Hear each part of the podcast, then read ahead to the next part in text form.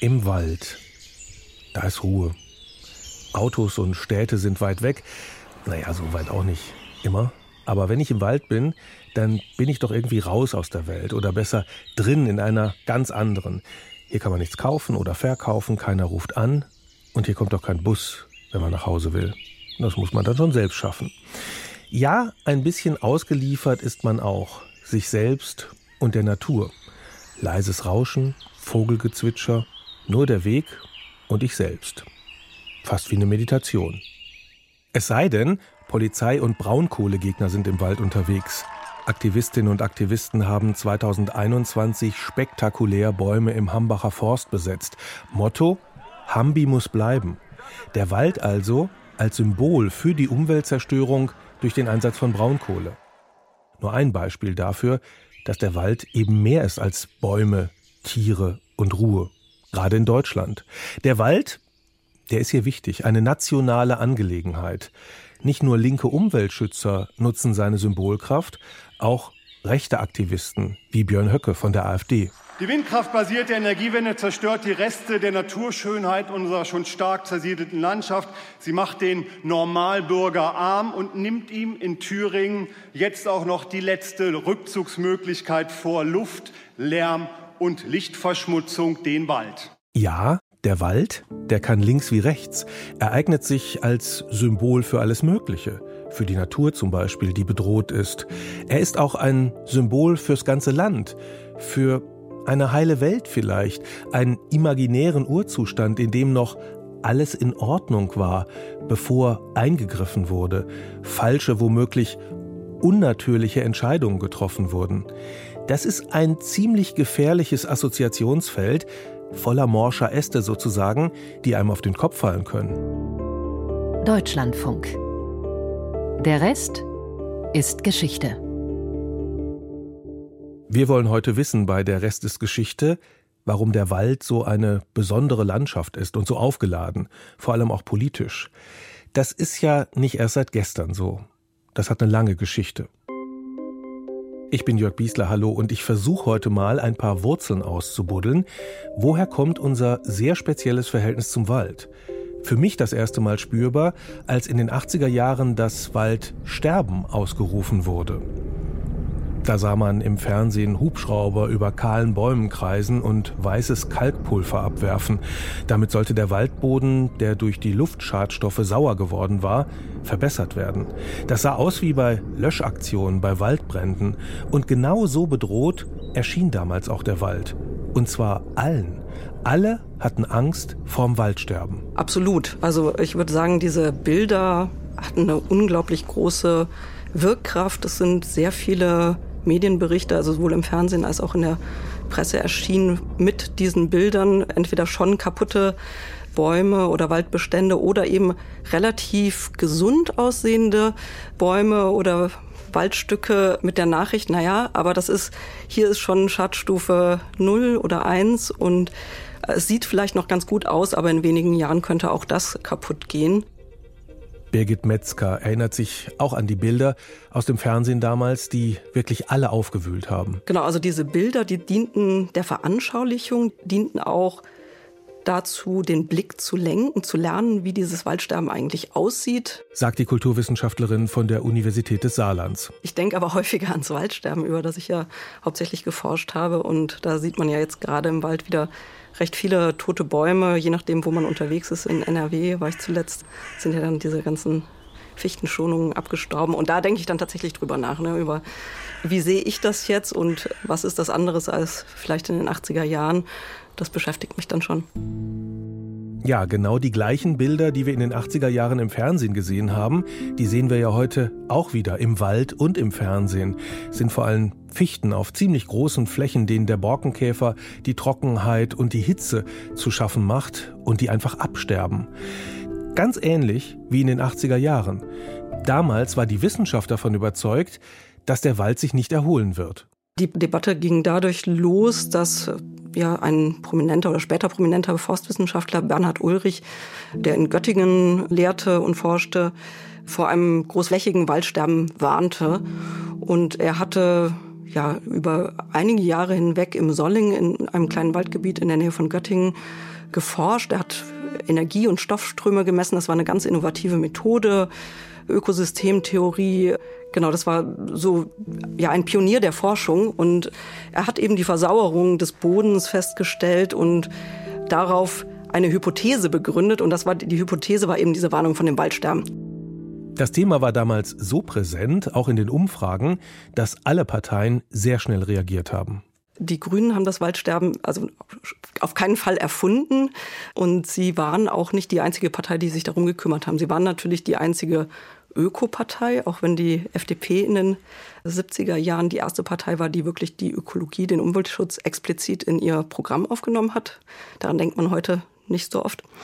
Genau, und dann haben aber Anfang der 80er Jahre, als diese Waldsterbenswarnungen, muss man ja sagen, oder diese ja, eindringlichen Warnungen rausgegangen sind, haben alle großen Parteien, CDU, CSU, SPD, FDP und dann eben die Grünen, die ja dann erst neu in den Bundestag reingekommen sind, haben dieses Thema recht schnell aufgegriffen und das dann, das kann man zum Beispiel am Wahlkampf 1983 sehen, als der Bundestag neu gewählt wurde, da haben sich alle darauf bezogen. Und das scheint beim Wald besonders gut zu funktionieren. Wer mag ihn nicht? Es sind also eigentlich alle gegen die Waldzerstörung. Die Leute auf dem Land vielleicht, weil es die eigene Heimat ist, die Leute in der Stadt, weil sie sich gern da erholen. Und die Waldbesitzer sowieso. Den Wald erhalten das wollten also nicht nur Naturschützer. Und sich für ihn einzusetzen, brachte Wählerstimmen, auch für konservative Parteien wie CDU und CSU. Die Umweltdebatte ist ja eigentlich in den 1970er Jahren schon recht groß geworden. Allerdings ging es ja da stärker um die Atomenergie. Und das wurde ja schon sehr ja, zugespitzt und kontrovers diskutiert.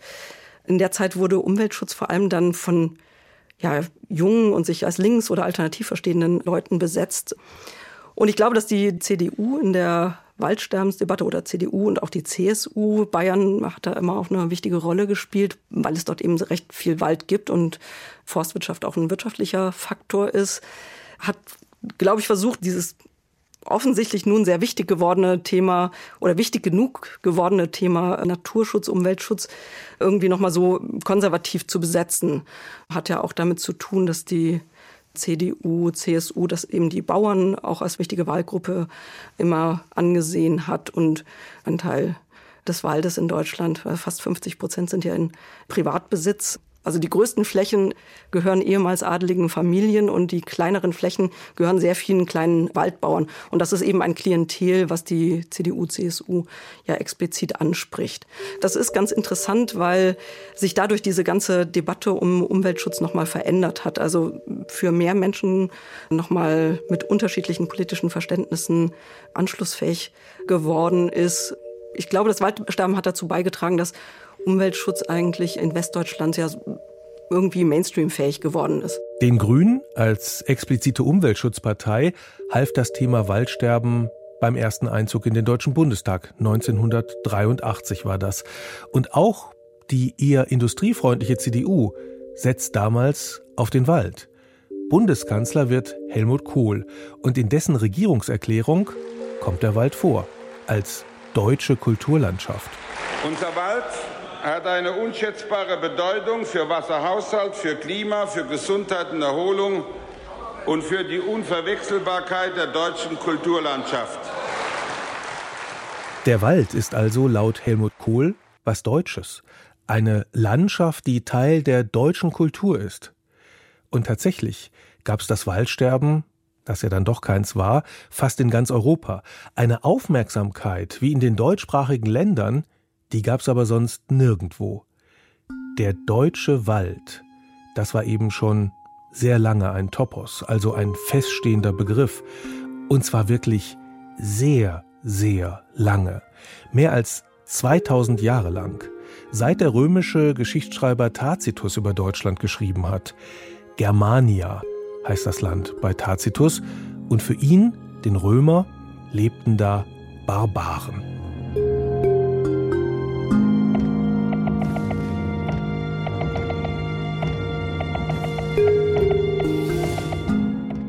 Barbaren waren die Germanen, weil sie Bärte trugen, daher der Begriff, aber auch weil sie wild waren, unkultiviert, weil sie in Wäldern lebten statt in Städten und weil diese Wälder, anders als die im römischen Reich, also vor allem in Italien, dicht waren, finster und undurchdringlich, genau wie die Gedanken dieser seltsamen Germanen. Die Germanen also hocken im Wald, ohne Fußbodenheizung, Bäder und Bibliotheken, auch Theater gibt's da nicht und keine Fernstraßen. Stattdessen, so stellt sich das jedenfalls Tacitus vor, Hunger und Kälte. Und, das hatten wir in der Folge zur Geschichte des Alkohols, Saufgelage statt Senatssitzungen. Und das ganze Leben dieser naturburschen Germanen findet eben im naturbelassenen Wald statt. Anders als das der kultivierten Römer. Klischee fertig. Das ist sicher so gewesen, dass Tacitus der allererste war, der das festgestellt hat. Und deswegen wird er auch immer wieder als Kronzeuge praktisch genommen, wie der Wald ausgesehen hat zur Römerzeit. Und es gab also viele Förster, die also extra untersuchen wollten, wie war der Wald bei mir zur Römerzeit zusammengesetzt. Und so pflanze ich ihn jetzt wieder, weil er dann natürlich ist. Hans-Jörg Küster ist Forstwissenschaftler und Biologe. Er war Professor für Pflanzenökologie am Institut für Geobotanik der Leibniz-Universität Hannover. Dass Tacitus eigentlich nur über seine eigenen Vorstellungen vom wilden Wald schreibt und nicht über den tatsächlichen in Germanien und es also diesen natürlichen Urzustand eher nicht gibt, das erklärt er uns später noch. Für Tacitus jedenfalls war der Wald feindlich, gefährlich. Im dichten Gestrüpp konnte die römische Armee ihre überlegene Militärtechnik nicht ausspielen. Der Wald, der war unübersichtlich und fremd. Da ging man besser nicht rein. Tacitus also hat den Wald ganz anders gesehen als wir heute. Hans-Jörg Küster zum Beispiel liebt den Wald. Ich denke an die Bäume, an die grüne Farbe, die ich dort sehen kann, an das Rauschen der Bäume im Wind. Ich denke an die Pilze, die man suchen kann. Ich denke vielleicht an ein Stück Wild, an ein Reh oder einen Hirsch, den man beobachten kann und den man plötzlich trifft. Man hört die Vögel singen. Also es ist eine ganze Menge los. Man kann allein sein im Wald. Man hat aber keine Angst im Wald, sondern es ist einfach schön, mal alleine zu sein in der Natur. Anders als Hans-Jörg Küster war Tacitus wahrscheinlich nie in einem deutschen Wald. Jetzt sage ich das auch schon deutscher Wald. Aber was ich meine, ist der Wald in Germanien, also ohne symbolische Aufladung. Tacitus hat mehr so geschrieben, was er woanders gelesen hat und gehört. Bei Julius Caesar zum Beispiel, der ja von den eigenen Heldentaten gesungen hat. Und je furchtbarer da der Gegner ist, umso besser. Motto schon damals, im Wald, da sind die Räuber. Tatsächlich aber waren ja eher die Römer die Räuber, die Germanien erobern wollten, so wie alles andere auch. Die Berichte über die Germanen, die waren also politisch gefärbt. Tatsächlich haben sie nicht auf den Bäumen gesessen, sondern auch schon Getreide angebaut. Aber sie waren eben anders. Genau wie der Wald selbst. Die Wälder waren natürlich dichter als am Mittelmeer und sie konnten sich besser regenerieren und vor allem konnten sie sich deswegen regenerieren, weil die Germanen keine dauerhaften Siedlungen besaßen, sondern nur einige Jahrzehnte an einem Ort blieben und dann der Wald wieder in die Höhe gewachsen ist. Es war also keine Infrastruktur in dieses Land hineinzubringen, weil die Siedlungen immer wieder an anderer Stelle entstanden sind. Und dafür konnte einfach Tacitus kein anderes Bild wählen, als zu sagen, da sind grauenhafte Wälder. Und das Grauenhafte von den Wäldern, das geht ja immer Hand in Hand mit einer Verehrung der Wälder. Das ist das Erhabene des Waldes. Man hatte also seine Götter im Wald und man fand den Wald unheimlich und abschreckend und lebensfeindlich vielleicht auch, aber auf der anderen Seite hat man ihn sehr geschätzt. Und das galt und gilt besonders, wenn man sich vom vermeintlichen Urzustand entfernt. Also in der Romantik, da gibt es so eine richtige Waldbegeisterung. Kommen wir gleich noch zu. In der Antike und im Mittelalter war der Wald vor allem eins: Rohstoffquelle. Ja, im Mittelalter ist es ja so, dass dann auch die Siedlungsweise der Römer sich ausgebreitet hat. Es gab also feste Siedlungen. Sie können das ja immer wieder daran feststellen, dass es sehr viele Ortschaften gibt, die jetzt ihr tausendjähriges Jubiläum feiern oder ihr 800-jähriges Jubiläum und dass dann die Orte tatsächlich an Ort und Stelle lagen. Dann hatten sie eine Kirche und dann konnten sie diese Dörfer nicht mehr so ohne weiteres verlagern. Es gibt seltene Fälle, dass also auch Dörfer mit Kirchen wieder aufgegeben wurden, aber das ist nicht der Regelfall, sondern es ist dann eine feste Infrastruktur auch in Deutschland entstanden. Und man brauchte wahrscheinlich, so wie die Römer vorher auch zum Beispiel zum Schiffbau oder für die Heizung, äh, ja auch das Holz als Rohstoff. Also allein schon deswegen hat man Bäume gefällt. Also man brauchte Rohstoff natürlich für ganz viele Zwecke und in Mitteleuropa war es vor allem entscheidend, dass sie das Holz für den Bergbau brauchten. Sie mussten nämlich die Erze schmelzen, damit sie sie voneinander trennen können. Sie mussten also die Verhüttung durchführen und die Verhüttung war immer nur möglich mit Holz. Und je mehr Eisenerz gewonnen wurde, desto weniger Wald blieb übrig. Das war schon im Mittelalter ein echtes Problem, denn so sagt man ja heute noch, die Bäume wachsen nicht in den Himmel. Wald braucht Zeit. Und wenn man schneller abholzt, als er nachwächst, dann ist irgendwann nichts mehr da. Angst davor hatte man auch in Nürnberg um 1360. Da holte man sein Holz vor allem aus dem Reichswald. Und der sich abzeichnende Holzmangel, der führte zur ersten Wiederaufforstung in der Geschichte und erstmal zu einer Erfindung.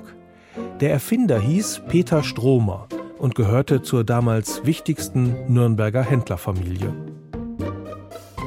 Im 14. Jahrhundert gab es nämlich noch gar keine Methode zur Vermehrung von Bäumen. Die hat erst Peter Stromer entwickelt, indem er die Natur beobachtet hat und die Samen der Bäume auf abgeholzten Flächen ausgesät. Dass sich in den Tannenzapfen die Samen befinden, das war vorher gar nicht bekannt. Und das ist der Grund, warum in Deutschland das erste Mal aufgeforstet worden ist. Und das geschah unter Peter Stromer, aber nur unter dem Einfluss des Bergbaus. Also der hat das Holz gebraucht. Es ging ihm nicht darum, die Natur wiederherzustellen.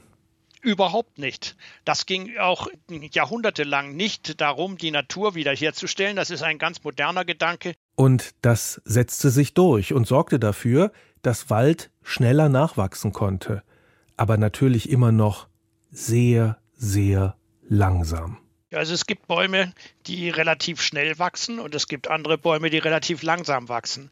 Also schnell wächst zum Beispiel die Fichte relativ schnell. Da kann man also eventuell schon nach etwas über 100 Jahren schon einen ganz achtbaren Baum dann wieder fällen. Bei der Tanne dauert das sehr viel länger. Das Holz hat ungefähr die gleiche Qualität. Also ich habe da mal mit einem Tischler darüber gesprochen, der verwendet genauso gerne Fichte wie Tanne und sagt, das sei ihm gleichgültig, ob er das nimmt, aber der eine Baum braucht eben 100 Jahre und der andere braucht 250 Jahre, bis er ausgewachsen ist. Und deshalb wurden dann beim Aufforsten gern Baumarten gepflanzt, auf deren Holz man nicht so lange warten musste. Urwälder mit gemischten Beständen, die gibt's kaum mehr. Die meisten Wälder sind heute aufgeforstet, vom Förster also behandelt und gepflanzt worden oder gesät worden. Und dann ist das Ganze also eigentlich nicht mehr eine natürliche Holzzusammensetzung oder Baumzusammensetzung, sondern sie ergibt sich aus der Tätigkeit des Försters, aus der Tätigkeit des Menschen. Man könnte also sagen, seitdem der Mensch eingegriffen hat in den Wald, also jedenfalls so wie im Mittelalter, dann schon sehr rigide eingegriffen hat in den Wald, seitdem braucht der Wald unsere Pflege auch heute. Das ist so. Also wir brauchen unbedingt eine gute Pflege für den Wald und wir brauchen unbedingt eine Stärkung der Forstverwaltung und vor allem brauchen wir sehr viele Waldarbeiter. Aber wir haben überall Personalmangel. Also es ist ja ein ganz allgemeines Problem, dass wir riesige Aufgaben haben in sehr vielen Bereichen und wir eigentlich immer mehr Arbeitskräfte brauchen. In einigen Bereichen überlässt man die Natur heute wieder sich selbst. In ein paar hundert Jahren wachsen dann dort vielleicht wieder Rotbuchen, die hier klimatisch heimisch sind. Hängt natürlich auch davon ab, was für ein Klima wir dann gerade haben. Solche Bäume, die Rotbuchen, wachsen besonders langsam. Eben deshalb hat man seit dem Mittelalter auf andere Arten gesetzt. Das Ziel? Quasi Nachhaltigkeit. Ein ganz neuer Gedanke. Erstmals gedacht eben von Peter Stromer in der Mitte des 14. Jahrhunderts auch wenn er das noch nicht so genannt hat. Also es darf nur so viel Holz verbraucht werden, wie gleichzeitig nachwächst. Es ging nicht um die Anzahl der Bäume, sondern es ging um den Umfang des Holzvorrates. Der musste immer gleich bleiben. Das ist ein ganz moderner Gedanke, dass man die Natur wiederherstellen will. Man hat später auch das Prinzip der Nachhaltigkeit erfunden praktisch. Das tat Hans Karl von Karlowitz 1713 in der Silvicultura Ökonomica und der war auch sächsischer Oberberghauptmann. Das heißt, er war also für den Betrieb der Bergwerke in Sachsen zuständig und dafür brauchte er Holz. Nachschub an Erz bekam er ohnehin, das war kein Problem, aber der Nachschub an Holz, der wurde knapp und deswegen hat er das Nachhaltigkeitsprinzip erfunden. Also sowohl das Aufforsten als auch der Nachhaltigkeitsgedanke haben beide ihre Wurzeln in Deutschland und beide ihre Wurzeln in Deutschland deswegen, weil es in Deutschland oder in Mitteleuropa eine der wichtigsten Bergbauregionen der Welt gab und das ganze Silbererz und Bleierz und was nicht alles, das kam alles aus den mitteleuropäischen Bergwerken. Der Wald also war eigentlich ein Rohstofflager, aber er blieb auch immer, wie schon bei Tacitus, Raum für Legenden und Abenteuer, für Freiheit und auch für Verbrechen. Wer nicht in den Städten und Dörfern lebte, der entzog sich der Kontrolle durch die Obrigkeit. Friedrich Schiller hat das zum Thema gemacht im Drama Die Räuber. Da geht es um Gerechtigkeit und um die Frage, wie man frei sein kann, wie man sich also dem Unrecht durch den regierenden Adel entziehen kann. Stehlen, Morden, Huren, Balgen heißt bei uns nur die Zeit zerstreuen. Morgen hangen wir am Galgen, drum lasst uns heute lustig sein. Ein freies Leben führen wir, ein Leben voller Wonne. Der Wald ist unser Nachtquartier. Bei Sturm und Wind hantieren wir. Der Mond ist unsere Sonne. Der Wald, der wird seit dem 18. Jahrhundert zum Spielort von Märchen, zum Zauberwald, in dem böse Wölfe hausen, die Großmütter verspeisen, und Hexen, die Hänsel und Gretel grillen. Waldeinsamkeit und Waldeslust werden zu deutschen Motiven.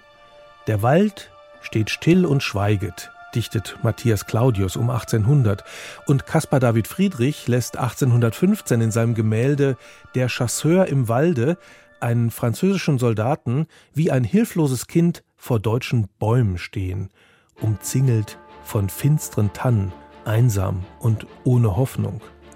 Wie gegen die Römer, denen ja der Teutoburger Wald zum Verhängnis geworden war, sollten die deutschen Stämme auch gegen Napoleon schützen, wenn sie nur dicht genug beisammenstehen. Also die Grundidee dieser Erzählung ist ja, dass es ein besonderes Verhältnis der Deutschen als Kollektiv, ein besonderes Verhältnis der Deutschen zum Wald geben würde. Diese Erzählung wurde erfunden eben zu Beginn des 19. Jahrhunderts, so um 1800 geht das los mit der Romantik. Genau, und dann wird relativ schnell auch so national, nationalistisch zunehmend aufgeladen. Diese Autoren, ich kenne eigentlich, glaube ich, nur Männer jetzt, deswegen sage ich das auch so explizit Autoren, die beziehen sich dann häufig auf ja, römische Autoren, Julius Caesar und Tacitus, die ja über irgendwie die germanischen Wälder schon als ja, morastreich und schwer durchdringlich und die Germanen eben in diesen Wäldern lebend beschrieben haben. Also da wird so ein Ursprungsmythos kreiert. Die Deutschen, die direkt von den Germanen abstammten angeblich, ja, kommen direkt aus diesen germanischen Urwäldern. Die Deutschen also kommen aus dem Wald. Wenn sie im Wald bleiben, so raunte man, dann kann niemand sie besiegen. Und das Ganze diente so einer, der Erfindung einer ja, deutschen Nation oder der Stärkung dieses Gedankens einer deutschen Nation und diente vor allem der Abgrenzung gegenüber Frankreich und auch England, denen so eine gezähmte Natur zugeschrieben wurde, also so geordnete Parks zum Beispiel oder ja eben bewirtschaftete Felder und der deutsche Wald wurde dann eher so als Urwald, als Wildnis imaginiert und da wurden dann eben die verschiedenen Nationalcharaktere darauf auch begründet. Wald und Nation die gehören zusammen, seit Deutschland im 19. Jahrhundert eine Nation geworden ist. Die Verbindung von Staat und Baum, die kann man auch bis heute sehen.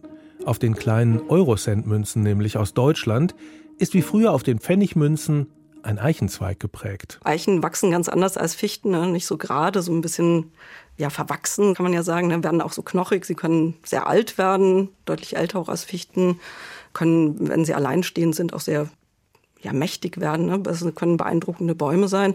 Damit hat es garantiert zu tun.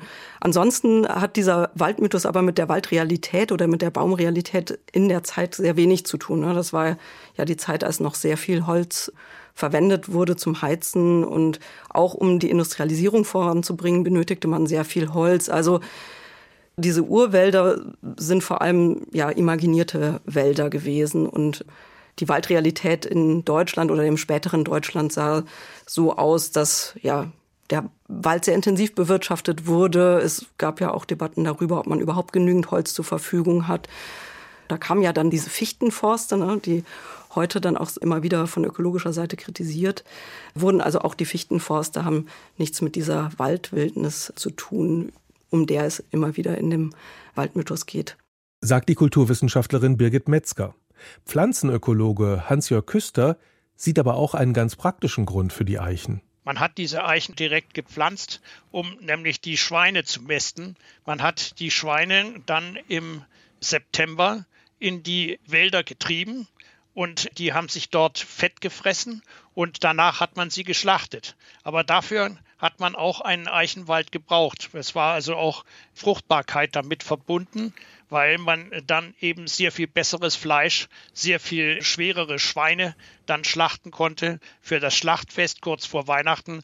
Und dann hatte man zu Weihnachten eben einen schönen Schweinebraten. Deutschland und der Wald. Das ist eine lange Geschichte und der Wald, der war dabei immer ein Symbol. Da eignete er sich auch gut für.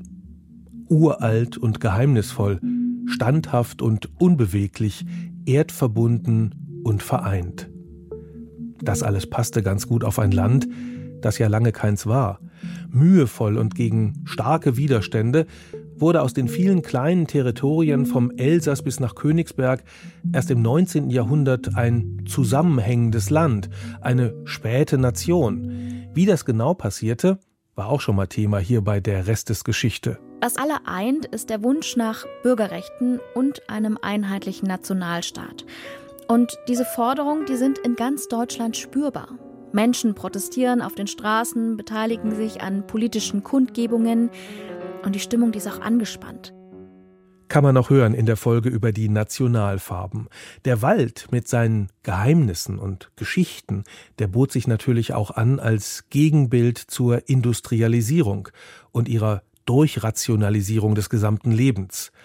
Aber nicht nur gegen die Industrialisierung wurde der Wald in Stellung gebracht. Naja, also man kann sagen, dass dieser Waldmythos im Prinzip seit den Jahren vor dem Ersten Weltkrieg so an ja radikaler geworden ist und ethnischer geworden ist. Also man kann von einer Ethnisierung des Waldes vielleicht sprechen. Und am Anfang richtete sich der Waldmythos vor allem gegen, oder diente der Abgrenzung gegenüber Frankreich und England. Und im Laufe dieser Ethnisierung diente er vor allem oder zunehmend der Abgrenzung gegenüber Juden und Slawen, die dann eben als ja, waldferne Völker dargestellt wurden, beide.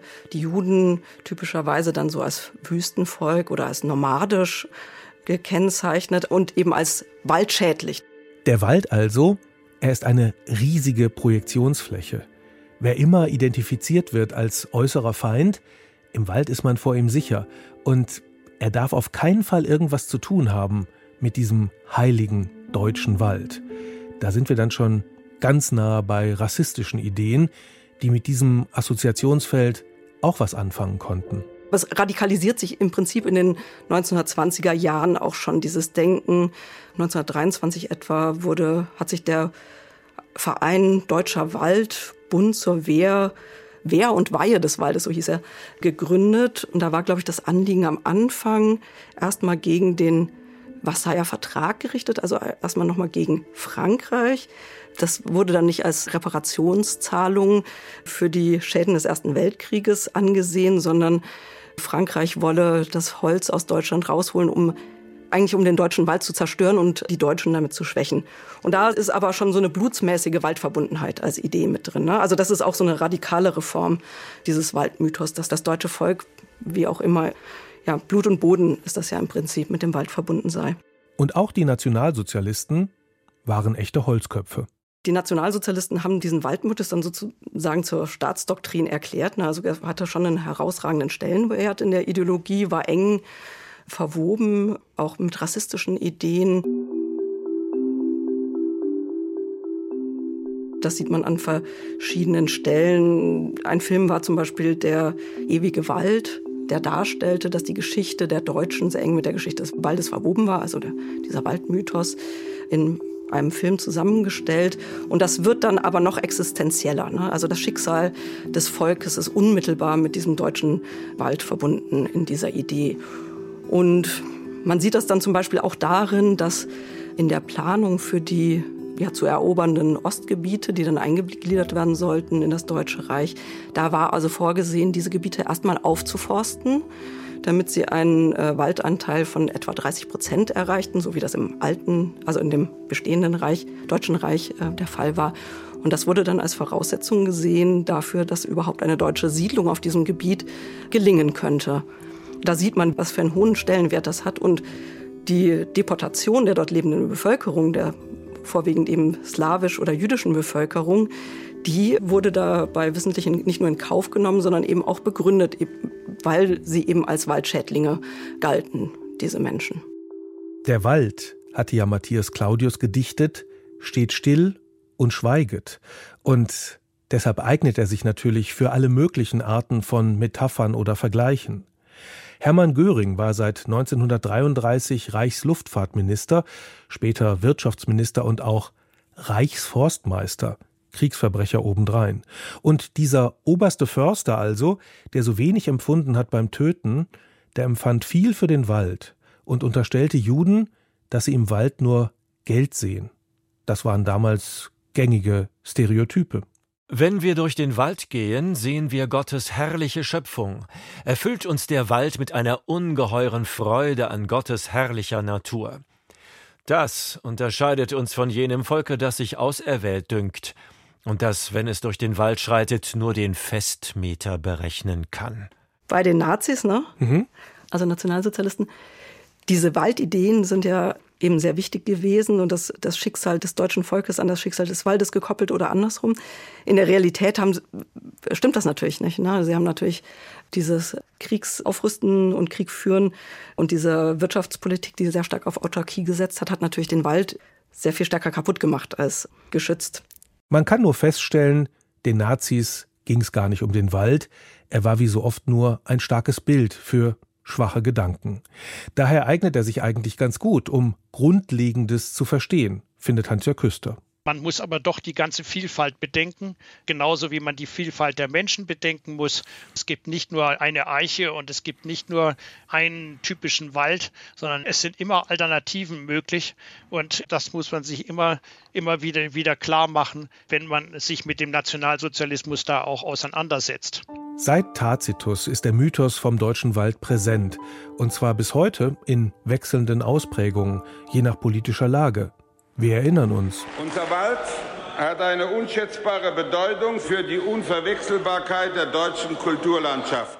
Birgit Metzger hat forstwissenschaftliche Traditionen untersucht und festgestellt, auch dort wurde lange der Mythos weitergegeben. Also die Forstwissenschaftler, die ich mir angeschaut habe, die waren zum großen Teil Anfang der 20er Jahre geboren. Also die waren in dieser Zeit eines radikalisierten Waldmythos sozialisiert, hatten selbst diese Bilder gelernt und eben auch viele Journalisten und Politiker gehörten ähnlichen Generationen an. Das wäre so ein generationelles Argument eine mögliche Ursache, warum das so verbreitet war.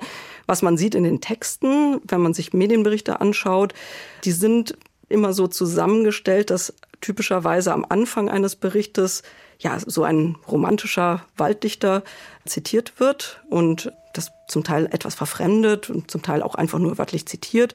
Dann kommen ja wissenschaftliche Aussagen über den Zustand des Waldes, politische Forderungen und am Ende vielleicht dann noch mal so eine, einen Bezug auf den Waldmythos in Form von einer Dichtung oder eben auch solche Aussagen wie wir müssen aufpassen, dass in Deutschland keine Versteppung passiert. Ne? Also da, da stecken diese älteren Bilder, Warnungen vor Verwüstung, vor Versteppung, die eben in den 20er und 30er Jahre gehören, auch mit drin. Und das geht dann eben so weit, dass Helmut Kohl auf einem Treffen mit Mitterrand auch diese Sorge der Deutschen, der Westdeutschen muss man ja sagen, um den Wald ja als Grund genommen hat, warum sich jetzt die Deutschen stärker für Umweltschutz einsetzen müssten. Also so eine ganz breite politische Mobilisierung nochmal dieser, dieser Waldmythos-Idee oder dieser Idee vom deutschen Wald.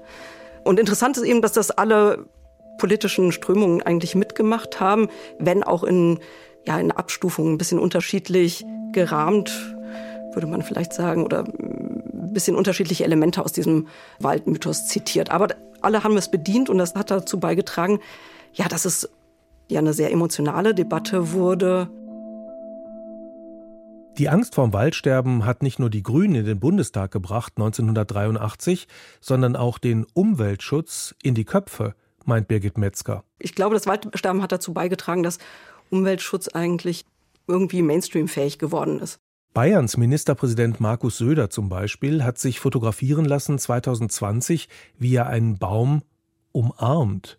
Und auch die AfD setzt sich ein für den Wald, vor allem aber gegen die Windkraft, die den Wald, so meinte der thüringische AfD-Vorsitzende Björn Höcke, kaputt macht. Aber nutzen nicht auch die linken Aktivisten, die zum Beispiel im Hambacher Forst gegen den Braunkohletagebau protestiert haben, den Wald, den Hambi? Benutzen sie den für ihre Ziele? Ich hatte den Eindruck, dass da diese Ideen um den deutschen Wald oder Romantik da so ein bisschen umschifft wurden. Also auf jeden Fall tauchen sie da kaum auf in den Forderungen dieser Umweltschützer oder Klimaschützer. Waren es ja vor allem, es gibt so einige wenige Verweise auf, dass es sich um einen uralten Wald handelte. Also da, wenn uralt da steht, denkt man, wenn man Waldmythos kennt, denkt man natürlich direkt an diese Erzählungen von den Germanen, die in den Wäldern hausen. Aber ansonsten haben sie das eigentlich erstaunlich wenig bemüht, diese Bilder. Möglicherweise auch, weil sich gerade rechte Akteure da irgendwie wieder mehr drauf stürzen. Das weiß ich aber nicht, ist nur eine Vermutung. Und weil sie versucht haben, doch diesen Wald zwar zu besetzen, und zwar äh, real zu besetzen, ne, also auch die Bäume zu besetzen, aber auch natürlich sprachlich. Und dabei aber versucht haben, ja die Debatte sehr stark auf Kohle, Kohleausstieg, Klimaschutz zu lenken. Also das ist so ist so irgendwie dazwischen. Das finde ich ist ein sehr interessantes Beispiel. Und beim Dannenröder Forst, bei dem es ja dann um den Bau der A49 war glaube ich, ging, ne? Auch eine Waldbesetzung, war es eigentlich ähnlich. Also klar, man hat dann diese Bilder mit Wald und die Bäume müssen gerettet werden, auch einzelne Bäume. Da schwingt da schon sowas mit, aber die Verweise auf den deutschen Wald sind ja kaum zu finden. Ja, der summt aber immer mit im Hintergrund ja. sozusagen. Da kommen wir gar nicht raus. Ne? Selbst wenn wir es nicht bedienen, dass der Wald irgendwie was Besonderes ist und was mit unserem Land hier zu tun hat, das ist sozusagen allgemeingut. So sehr allgemeingut, auch über die Generationen hinweg, dass man vielleicht gar nicht extra drüber sprechen muss. Das wäre ihnen wahrscheinlich peinlich gewesen, den Besetzern im Hammerforst. Ja, also weiß ich auch gar nicht, wie sehr denen das dann bewusst ist, in welchem Ideenfeld sie sich da so bewegen, wie wie explizit, dass sie darüber nachdenken. Aber also ist schon richtig. Also es gibt ja auch so Untersuchungen über aktuelles Umweltbewusstsein und das ist immer noch sehr, sehr stark von den oder am stärksten durch die Ideen der Romantik geprägt, soweit ich das gesehen habe. Und diese Waldideen, die werden ja zum Beispiel aktuell auch ja durch Tourismusbetreibende sehr stark bedient. Ne? Also ich habe hab jetzt gerade eine Masterarbeit betreut vor kurzem, da ging es um den Pfälzerwald und wie da das die Tourismusakteure sich positionieren und den vermarkten oder anpreisen. Und die also benutzen ständig Bilder aus dieser ja, deutschen Waldideenlandschaft und vor allem mit Blick auf die Romantik, aber zum Teil auch dann wieder Verweise auf die alten Germanen, mehr oder weniger explizit. Und damit werden da aktuelle Tourismusangebote daran geknüpft. Also genau, das scheint in den Köpfen einfach so sehr verankert zu sein. Hans-Jörg Küster glaubt, dass in den Köpfen der Menschen dennoch langsam der Waldmythos verschwindet. Es gehen viele Leute eben nicht mehr im Wald spazieren. Das war anders vor, vor einigen Jahrzehnten, als man den Wald wirklich als ein nationales Wunder praktisch betrachtet hat. Und das ist aber heute nicht mehr der Fall. Heute gehen wir eben nicht mehr in den Wald, um dort Ferien zu machen, was man vor 50 Jahren getan hat, im Unterschied zu Frankreich oder zu England, sondern wir machen dort Ferien, wo auch die Franzosen und die Engländer Ferien machen, nämlich am Meer. Also mit dem deutschen Mythos Wald sind wir kurz vorm Schluss? Ja, wir haben das noch in Geschichten, aber wir gehen nicht mehr in den Wald. Der Wald, er ist unschuldig. Das muss ich hier mal sagen. Bis heute wirkt nach, dass der prominente römische Geschichtsschreiber Tacitus den Wald mit Germanien identifizierte und die Germanen als wilde Waldbewohner schilderte. Da hatten wir sozusagen einen Sonderstatus weg. Und es lief nicht immer gut mit diesem Sonderstatus. Mit Blick auf Italien, Frankreich und Großbritannien haben die Deutschen gelegentlich Minderwertigkeitskomplexe gehabt. Man war ja lange gar keine richtige Nation, eher so ein Flickenteppich aus kleinen Territorien. Was hält uns da zusammen? Was macht das Land aus? Die Frage wurde häufig gestellt. In der Romantik, als so langsam die Idee einer deutschen Nation entstand, da hat man sich erinnert an Tacitus und an die Germanen im Wald und ein Bild gefunden für Deutschland, den Wald. So grün grünt es eben nur bei uns, jedenfalls in Europa, so war der Eindruck. Und das passte auch ganz gut zur behaupteten besonderen Tiefgründigkeit der Deutschen. Im Land der Dichter und Denker wandeln eben genau die zwischen uralten Bäumen und lassen sich was flüstern vom Wind in den Blättern. Und in der Romantik zu Beginn des 19. Jahrhunderts eben, da galt es schließlich wieder, sich gegen übermächtige äußere Feinde zu wehren. Diesmal gegen Napoleon. Das alles wirkt nach bis zum prognostizierten Waldsterben und heutigen Diskussionen über Energieversorgung. Braunkohlegegner wie die im Hambacher Forst nutzen den Wald für ihre Themen und auch die AfD, die gegen Windkraft ist und in ihr einen Waldzerstörer sieht. Der Wald steht nicht nur still und schweiget zu alledem, er ist auch zum Stellvertreter der Natur insgesamt geworden. Das Insektensterben, das weckt in Deutschland bis heute weniger Emotionen als das Waldsterben. Man muss da unbedingt genauer hinschauen, was da eigentlich dahinter steht für Interessen und wofür der Wald dann eingesetzt wird, um Aufmerksamkeit zu erregen und eben um Emotionen zu erzeugen, die sehr viele Menschen offensichtlich immer noch bewegen. Vielen Dank an Birgit Metzger und Hans-Jörg Küster.